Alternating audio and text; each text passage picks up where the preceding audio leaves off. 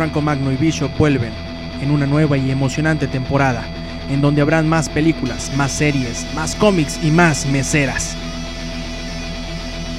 Comics Army, quinta temporada.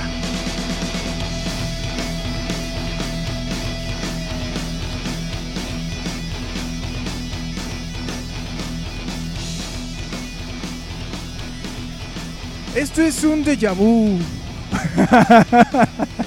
es un déjà vu porque ya lo habíamos grabado el programa y se borró todo. Esta es la quinta temporada de Comics Army.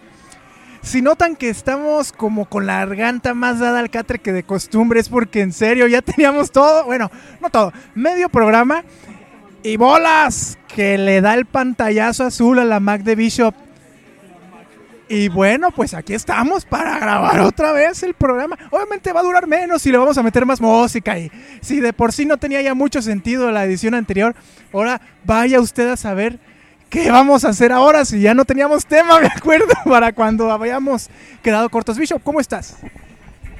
Ay, mamachita. Muy bien, fíjate.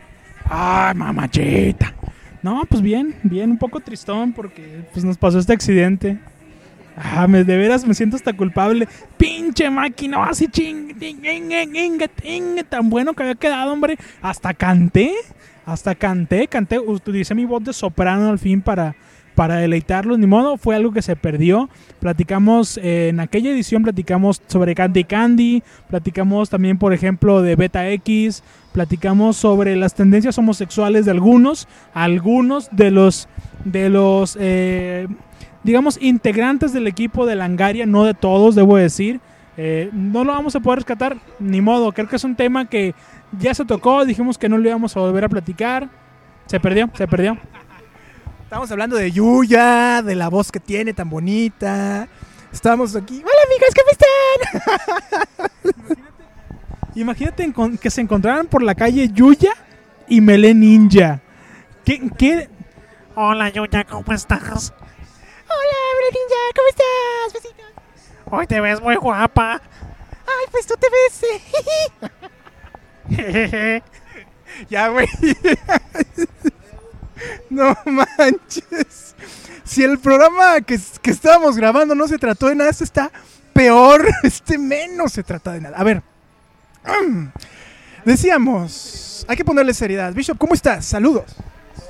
Eh, muy bien, saludos también para ti, amigo. El tema que vamos a platicar es precisamente el impacto socioeconómico de las rupias, rusas, claro, eh, respecto a la fragilidad macroeconómica de Shanghai. No, no es cierto, vamos a platicar sobre héroes y capas, eh, que es lo de siempre, o sea, joterías, es lo de siempre. Este, platicamos, de hecho lo preguntabas en Twitter sobre las obras, obras eh, tanto literarias como de entretenimiento en general que nos han marcado en nuestra vida y bien que han eh, marcado también, por así decirlo, un hito, que han sido un hito en nuestras vidas en general, ya sea películas, cómics y bla, bla, bla, bla, bla, bla, bla. Tú lo dijiste la vez pasada, lo quiero decir yo esta vez para que no se note como si fuera el mismo programa. Este, y pues decíamos justamente que en tu caso fue eh, Cazafantasma Mikami y decías que lo veías todo, todos los capítulos y que luego ya te pasabas a Sailor Moon y no, no, no, las guerreras mágicas, Utena. Está bien, digo, cada quien sus gustos, cada quien, pues ya, ya es cuestión de, de preferencias.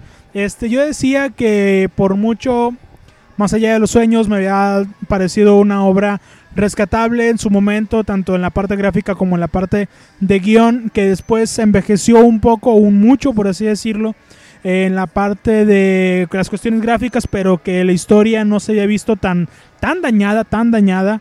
Eh, había sabido envejecer de manera correcta, eh, no buena, tal vez correcta. Eh, y pues, vaya, ahora, ahora que lo pienso, más allá de los sueños, me recuerda un poco a Inception un poco, un tampoco así como, ay, no mames, es lo mismito, no. Pero me, trae una cierta, pues un cierto recuerdo. Eh, eh, luego decíamos de las películas de los Anillos, que también son muy, muy fanático. Y podría verlas una y otra y otra vez, que me parece una obra realmente eh, salvable, tanto en la parte de los libros como en la parte de, de las películas. Sí me parece que es mejor eh, la cuestión de los libros, vaya, no hay comparación. Yo creo que sería injusto el comparar los libros con las películas porque pues no son ni el mismo ni el mismo público, ni el mismo tipo de producto, ni el mismo, vaya, no no tienen manera, pues son cosas completamente distintas. Aún así me parece que la odiosa comparación siempre se va a dar por por llevar el mismo nombre y por ser una adaptación el uno del otro. Entonces sí creo que demerita un poco o que se queda un poco lejos la obra de Peter Jackson con todo y que dura tres horas cada película. Me parece, me parece corta a comparación con todo lo que hay que tomar en el libro. Pero hubiera, hubiera tardado 10.000 horas cada película si hubiera visto cada detalle, ¿no? Entonces sí era como necesario acortar y eliminar algunas cosas. Eso es, normal. Eh, esto para mí sería de lo que más me ha marcado. También me olvidé decir la vez pasada en la grabación, mira cómo bonito carro, eh, en, la en la edición inédita, este, soy muy fanático de Lovecraft, tan, tan, tan, tan fanático que me cambié el nombre por Cthulhu. De hoy en adelante vas a decir Cthulhu. No, no es cierto. Eh, eh, soy muy fanático y me he leído, pues si no todos los libros, yo creo que sí, un 90-95% de, de sus libros. Y el que más he releído y releído y releído es La montaña de la locura. Eh, sí, me encanta, me encanta. Este, la llamada de Cthulhu también la he leído varias veces. El color cayó del espacio también. Este, bueno, muchos libros he releído muchas, muchas veces porque me siguen pareciendo eh, realmente intrigantes y válidos para la temporalidad que estamos eh, viviendo actualmente. Entonces, sin duda, Lovecraft para mí es el autor de autores. Para, para mí, tal vez haya mejores para ustedes, pero decíamos al final eso se trata de cuáles son los gustos de cada quien y lo que lo ha marcado a cada quien. Terminator 2, nada más para terminar. Gran obra, gran película. eh, uno mm, suele ver Terminator 2 como un lugar recurrente, como un lugar donde uno siempre llega cuando habla de, de películas post-apocalípticas y o u AEAE apocalípticas, junto con películas como por ejemplo Akira. Akira, eh, esta animación japonesa, tremendamente bien hecha. Este, también Depredador, que es un clásico. Alien, eh, la primera, al menos el octavo pasajero. Eh, yo, yo no sé, el octavo pasajero, bueno, es una de las películas que me han marcado y que las podría ver, ver, ver y ver. Jurassic Park 2 también me parece una película. A mucha gente le parece malísima, a mí también. A mí también me parece un bodrio insufrible. Pero me divierte mucho verla. Se me hace muy entretenida. La 3 nunca la vi y quiero ver la 4. Ciertamente es un bodrio, no te creas, Bishop. ¿Sabes qué? Es cierto, el, el programa antepasado hablábamos acerca de las viñetas que se te quedaban, ¿no? Y esto es un poco el seguimiento del tema ahora con obras, obras, ahí me dicen el discreto. Estamos grabando desde Wings Army, Golfo de Cortés, obras que puedes ver una y otra vez y no te cansas, ¿no? A pesar de, de que ya te sabes el final y de que ya están más sobadas que eh, Lorena Herrera. Bueno, en mi caso, yo, yo creo que la película que menos le gusta a la ¿qué? Ah, que- no, que menos le gusta a la gente, pero que a mí, a mí me late es el Doctor Cable de Jim Carrey, Cable Guy. A mí la escena de cuando eh, está soñando este güey y que ve por la mirilla del departamento y ve a Cable Guy tratando de entrar golpeando la, la puerta, me resulta desternillante o como se diga la maldita palabra. No sé, ¿eh? Yo no sé por qué me da tanta risa con esa escena estúpida. Beetlejuice, aunque sé que le caga a Bishop este, todo lo que hace Tim Burton, creo que Beetlejuice es una gran película. Eh, libros, pues yo creo que Tiempos de Arroz y Sal lo he leído unas seis veces. México Mutilado lo he leído muchas veces, pero como es tan largo, se me hace muy fácil dejarlo y leerlo donde me quedé. Entonces no sé si en realidad lo estoy leyendo muchas veces o más bien lo estoy pedaceando en, en varias ocasiones, ¿no? Es el de Francisco Martín Moreno, ¿verdad? De Francisco Martín Moreno.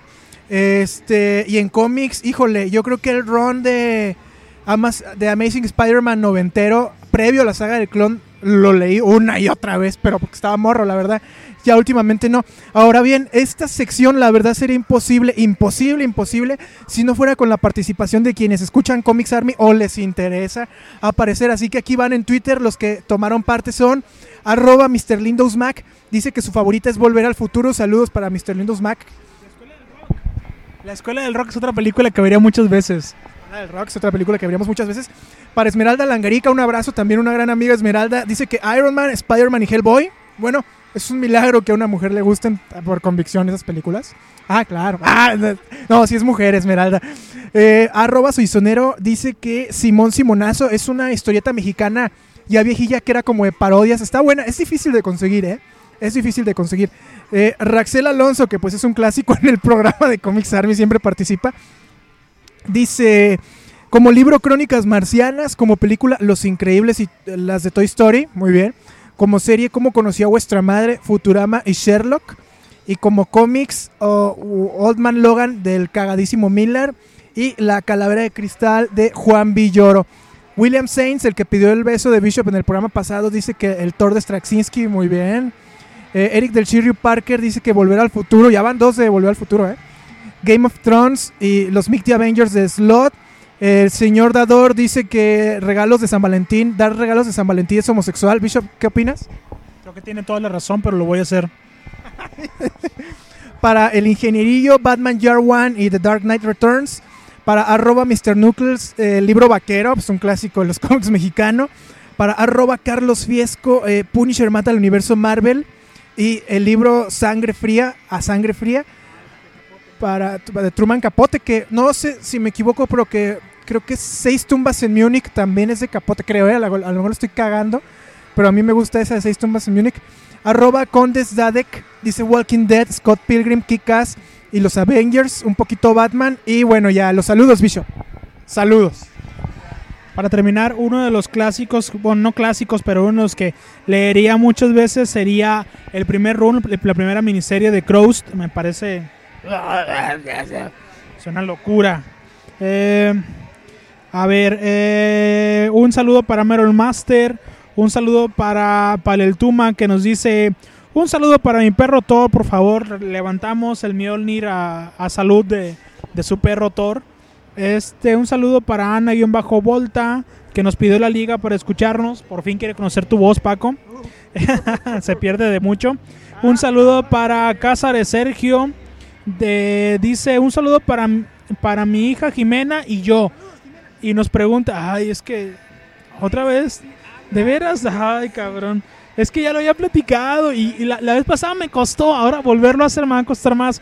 Ni modo, ahí va. Nos pide Cázares Sergio que platiquemos sobre el, el Wolverine rollizo de, de, Pemex, de la torre de Pemex. Bueno, les cuento, intentaré hacerlo corto porque la vez pasada lo hice muy largo y creo que por eso se fregó la compu. Dijo, no, ya, demasiado escucharlo. Eh, bueno, la cuestión es, eh, hace unos días hubo un incidente bastante triste en la torre de Pemex del DF, en una de las torres de Pemex. No sé si haya más, no soy del DF ni, ni pretendo serlo, ni quiero serlo sobre todo. Este, hubo una explosión en el sótano y primer piso de las oficinas de la torre de Pemex y este, justamente uno de los... Hoy por la mañana eh, salió a la venta, o no sé si a la venta o sea gratuito el ejemplar de, de Metro, no lo compro, pero sí vi la portada en redes sociales donde venía la historia del Wolverine rollizo, el Wolverine Región 4, el guepardo mexicano. Pues bien, yo me dispuse a leerlo porque me pareció curioso. Les cuento quién es el guepardo mexicano. Resulta que es un tipo que trabaja en el edificio de enfrente que también es de Pemex, pero que desde niño le gustaron mucho los cómics y le tomó cierta afición al personaje de Wolverine. Digo, a todos nos ha pasado en cierto punto de nuestra vida. Lo superamos, por fortuna. Algunos sí, otros no. Por ejemplo, yo tengo mis garras retráctiles que me mandé poner, ¿no es cierto? Este, más bien tengo una panza retráctil que cuando se baja la comida baja, cuando como sube. Pero bueno, el punto es que este, este hombre está obsesionado. Debe tener algún tornillo suelto ahí en la cabeza como para, como para que suceda esto. No me importa, tampoco lo conozco, así que por mí que se la arranque. Entonces, sí, este programa como que no va a ser apto para toda la familia, ¿verdad? Pero bueno, no importa, no importa, porque este es Comics Army, aquí todo puede pasar. Por ejemplo, ahorita vamos a entrevistar a la, a la mesera que le ha hecho ojitos a Paco desde que llegamos. Continuando, continuando, continuando. Eh, este, ese no es el tema, Paco, por favor, por favor. Concentrado que estamos platicando aquí, amigo. Eh, bueno, este hombre trabaja en, la, en, el edificio de enfrente como mensajero y fue a llevar unos sobres al, edificio de la torre de Pemex justamente en el momento donde ocurrió la explosión. Al momento de ocurrir la explosión estaba allí una señora de canas, cabello largo y canas, muchas canas, muchas, muchas canas. Y con un su hijo que al parecer eh, no puede caminar, que tiene algún problema en las piernas y no puede hacer uso de ellas, pero estaba en una silla estática y no, al parecer no tenían, supongo yo, eh, algún modo de transportarlo. Entonces, al momento de la explosión y el momento de la evacuación, le pidió a este hombre que le ayudara a sacar al muchacho. Entonces lo montan en esta silla de oficina con llantitas y ahí te van para afuera. Entonces, al momento de ir saliendo, iba una señora de un lado con una, una como chamarra de piel roja, no, no de indígena, no de nada por el estilo, sino de piel de color rojo. Y estaba este tipo, estaba este tipo en la silla, en la silla de oficina de rueditas. Estaba este güey, el Wolverine mexicano detrás, y estaba del otro lado la señora con canas, muchas, muchas canas. Entonces hicieron una comparación de uno de los encuadres de la película con esta, esta fotografía que tomaron de estos cuatro personajes y resulta que estaban en la misma posición que de izquierda a derecha Magneto, el de la película, que traía una capa de piel roja. Este, el doctor, Mag- el doctor eh, Javier, el profesor Javier, perdón, que estaba en una silla de ruedas. Eh, el Wolverine mexicano, que en este caso sería nuestro Hugh Jackman, sería algo parecido como Bernardo Jacinto, algo así. Este, y del otro lado la señora con muchas canas era Halle Berry en el papel de Tormenta. Entonces esta, esta imagen dio vueltas, dio vueltas y vueltas en, en redes sociales. Todo el mundo nos reímos al menos en algún punto de esta foto. Y bueno, este, hoy el Metro le hizo una entrevista a este hombre. Creo que ya es demasiado sobarle al tema. A mí me parece algo lamentable. No sé si lo hagan de veras por investigación, que si es una investigación, yo no sé dónde quedó las clases de periodismo de esos tipos. Pero la cuestión es que es una cosa tremendamente horrible. Sí, es el metro, es el metro, yo sé. Pero de todas maneras, pues hasta en el metro hay que tener unas ciertas normas de, de qué trabajas y de qué no. O sea, yo, si a mí me lo hubieran pedido, igual lo hago porque si no me corren. Saludos a Serge, un buen amigo, ya tiene años escuchando el programa. Saludos al Capitán Pada, dice que saludos a Bob Alicón. Oh, no, demonios, caímos en la broma. Saludos a Recorcholis. saludos a Gigi. Saludos a Excromatic. Este, Sacarinero. A arroba jaquemate alias Reina Nal. Un saludo para Esteban Anón, eh, para la familia Ledesma, Ledesma Amadas. Eh, eh, sí, un saludo para Carlos Fiesco. Un saludo también para el ingenierillo. Otra vez el ingenierillo, hombre. Un saludo, aunque, mira, vamos a ser sinceros, no llegó a tiempo el saludo, pero le vamos a saludar a mi Momo. Este, y no sé si se me está yendo alguien. Si sí, pues qué pena. Eh, creo que serían todos. Y es hora, es la hora, amiguitos. Vamos a ir a un. ¿A dónde vamos a ir? A ir al corte y vamos a rezar porque la máquina del vicio no se vuelva a ir, porque si no, ya no. Ya sería grabar tres veces el mismo episodio. Ahí va, muchachos. En un momento regresamos. Esto es. El podcast de Mele Ninja. Pero denme el micro, culeros. Regresamos. Muchas, muchas gracias y pues ahora les voy a compartir una de las canciones que más me gusta de The Killers y que es Spaceman. La verdad espero que no se las haya compartido en una vez anterior y si sí, en realidad me vale madre. Pues bueno, aquí los dejamos con The Killers interpretando a Spaceman.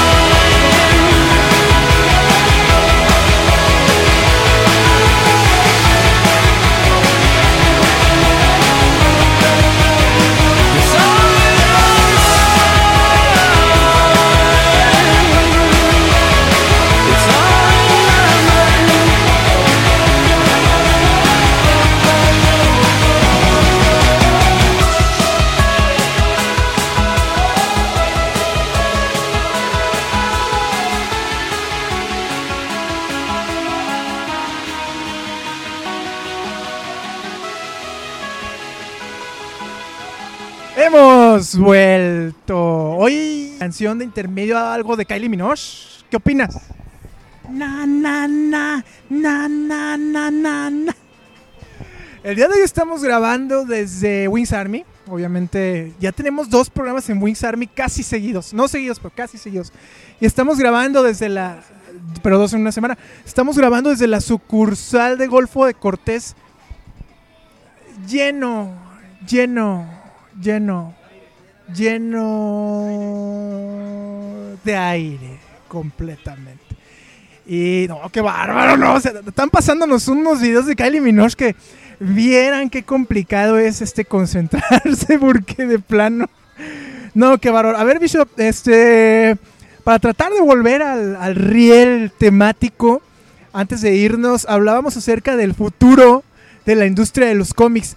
Creo que es un tema que ya en varias ocasiones hemos, tenido la oportunidad de abordar, pero es hasta este año donde se empieza a ver claramente ya la, decadencia definitiva del papel y también la aparición cada vez más preponderante de la tecnología digital. Ya no como formatos JPGs que presionabas y a la otra página, ¿no? Que, era un poco tosco en algunas formas y que por otro no permitía ver en todo su esplendor una obra.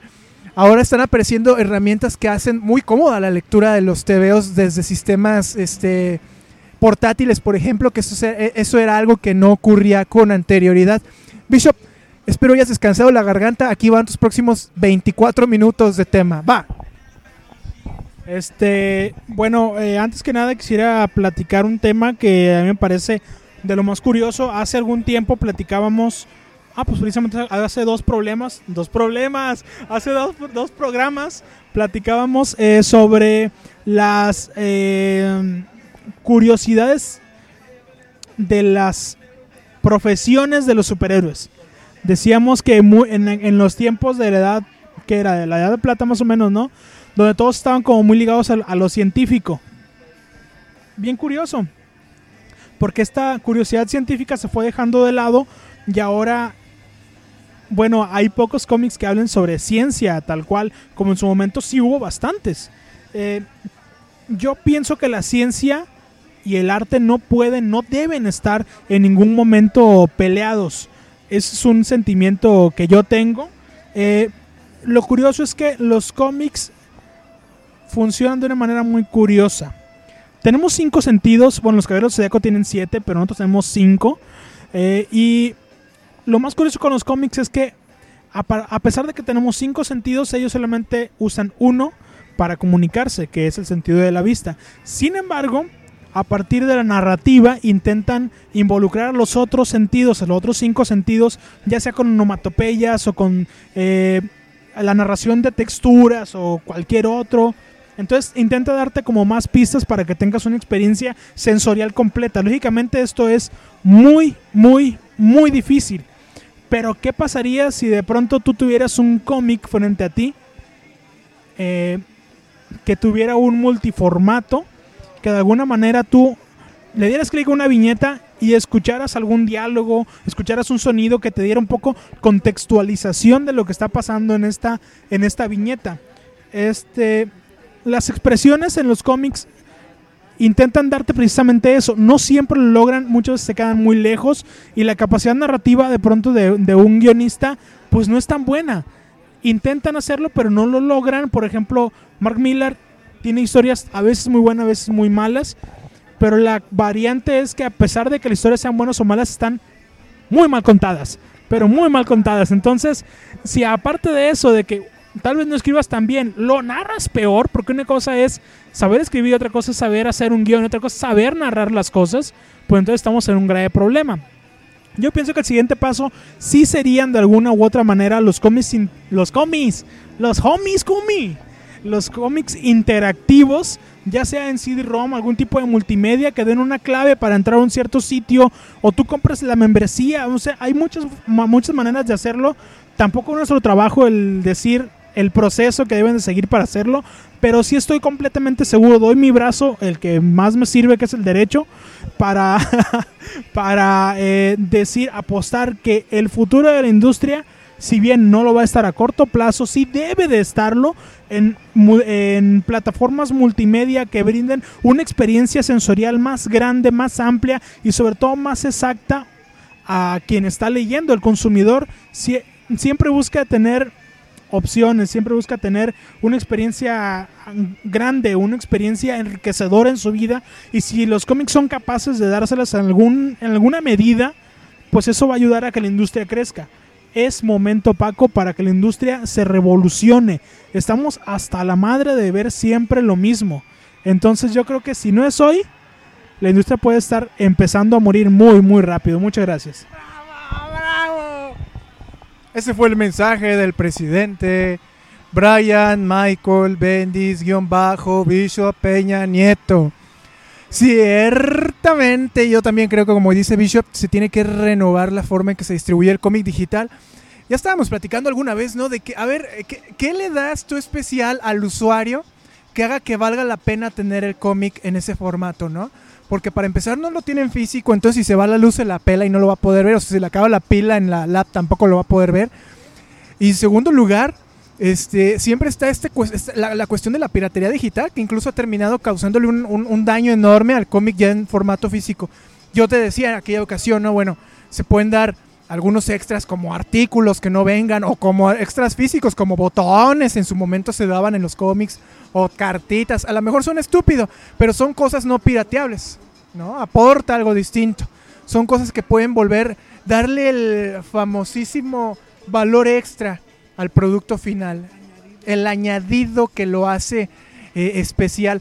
Pero como dice Bishop, también es cierto, este, este, este problema lo enfrentó la industria del cine con la piratería. Eh, Robert Rodríguez trató de hacer una película con, con una tecnología que se llama Aromascope, que, que- que involucra el uso de olores en la cinta. El problema es que todavía es muy caro implementar esta tecnología en las salas de cine, como se- en su momento el 3D. El problema es que eh, ahorita con las 4X, ¿no? Que, que te mueves y te tira agua la película y la madre. Bueno, a lo mejor podría ser una opción. El problema es que mientras que el cine es una industria que per se ya era muy redituable antes, incluso de la piratería, los cómics no. Los cómics tienen un margen de ganancia muy pequeño y hacer este tipo de inversión no garantiza que se regrese. De hecho, la misma industria que domina el cómic, que es el cine, que son las compañías eh, de entretenimiento que tienen compradas a las, editoriales, no lo van a ver como un negocio, ¿no? No lo van a ver como un negocio. Así que bueno, será un, riesgo a futuro que tenga que tomar la, industria del cómic en Estados Unidos y obviamente en México podemos esperar que no pase nada. Va a ser muy difícil, digo. Eh, sí, yo creo que también hay que ser muy sincero. Si algo sucede en el mundo, en México va a llegar. Eso es un hecho. No es que va a llegar 20 años tarde, pero va a llegar, ¿no? La cuestión es que sí, yo pienso que la revolución no es algo a tomarse a la ligera. Sí es necesario que, vaya, siempre es necesario tener un movimiento de cambio, estar en constante evolución, por así decirlo, sea cual sea la labor que hagas, ¿no? Sobre todo si es algo que tiene tanta exposición como un cómic, una película, una serie de televisión, un libro. Hay que seguir reinventando, haciendo cosas nuevas y diferentes al mismo tiempo que te recuerden eh, lo que ya se hacía, que no pierdas la esencia mientras sigues avanzando. La cuestión es que siempre es muy complicado, siempre es muy difícil. La verdad es que hay que hacerlo de manera graciosa. Por, por tener gracia, no, no, no risa, pues. no, o sea, tampoco.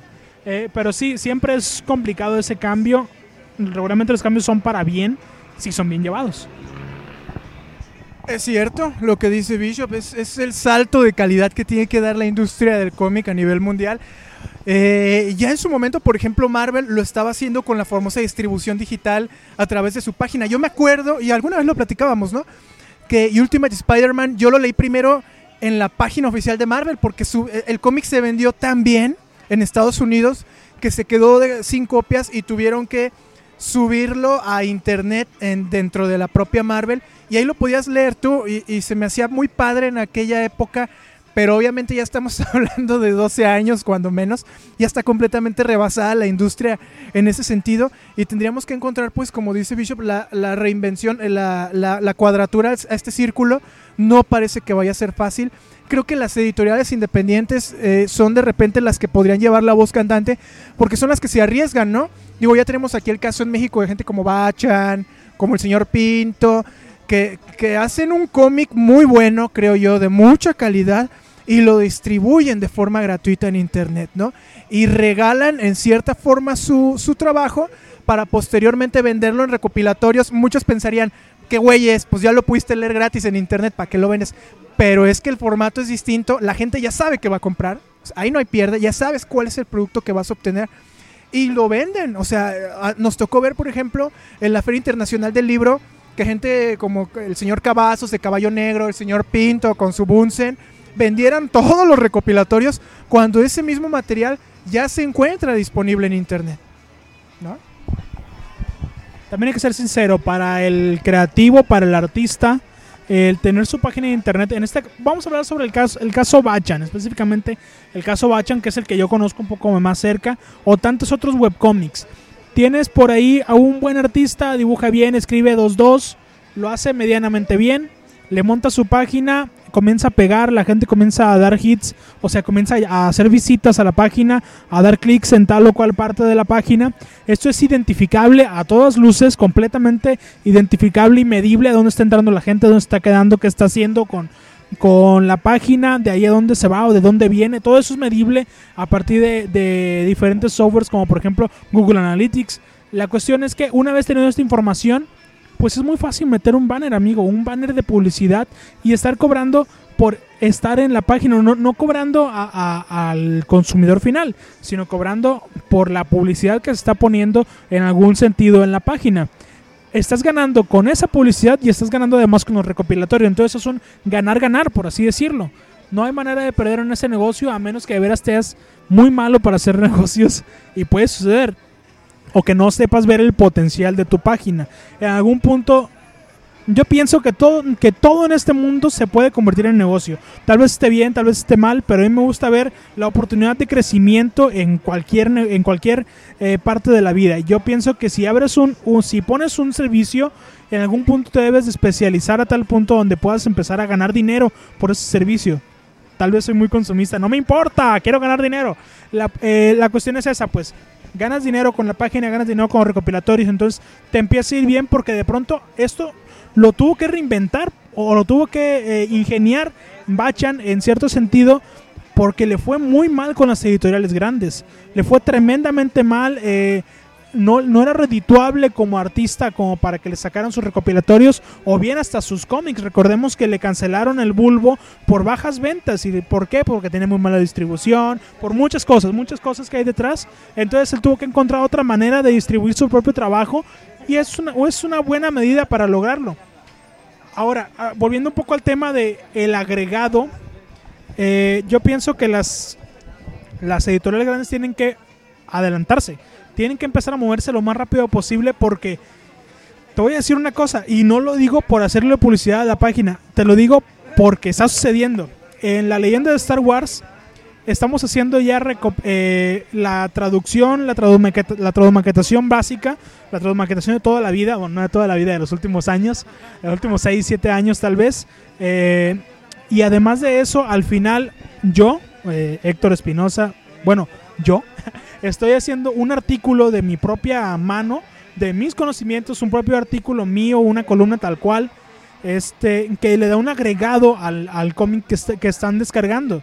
Entonces tú te lees el cómic, aparte te lees un artículo por ahí un poquito divertido, un poquito curioso, y te, te ríes, vaya, es algo que no trae el cómic original. Es algo que le brinda algo diferente, que lo hace irrepetible, por así decirlo. Que la industria de la piratería le esté ganando ese paso a la industria oficial, eso amigo no tiene madre.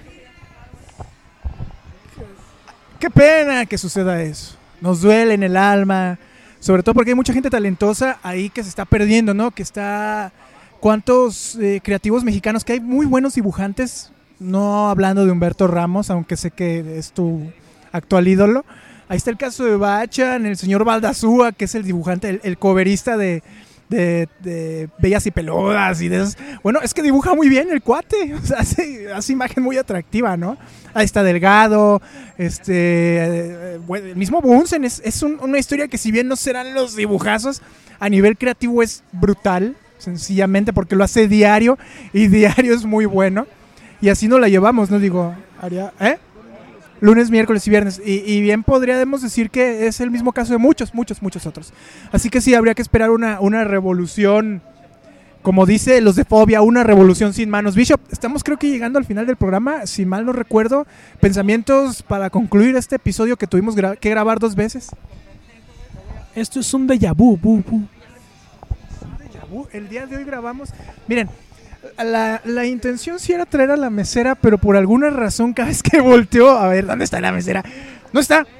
No está, no está. Y de hecho ahorita Bishop es testigo de que estamos ahí. Ahí viene. Vamos a hacer como que le pedimos la cuenta para que venga y alargamos más el programa hasta traerles a la mesera. A ver, Bishop. ¡Eh! Otra pantalla azul. Este Bishop, pues un gran programa, eh, memorable, indudablemente, y lleno de... Ahí venía y me vio con el micrófono. y- lleno de, de anécdotas especiales y muy, muy lindas, Bishop, y además con lo que sería, creo que este programa sale el Día del Amor y la Amistad. Saludos para alguien en especial. Para la dueña de mis quincenas, Lady Godiva. Y digo, Diva, ¿cómo no? Y yo un, todo un saludo para las Franco Believers que sé que siempre me apoyan en, el Twitter. Estamos en contacto. Esto fue Comics Army. Sigan visitando www.langaria.net. Además, busquen en Twitter arroba Franco Magno. Y. BMB-Bishop. Pero espera un momento. Melee Ninja que tu- dice que tu nombre se pronuncia BNB-Bishop. Es que yo lo pronuncio así para que tú me entiendas, amigo. Yo sé que tú no hablas alemán. Este. Eso es todo de Comics Army. Muchas gracias por escucharnos y nos vemos la próxima edición. Bye.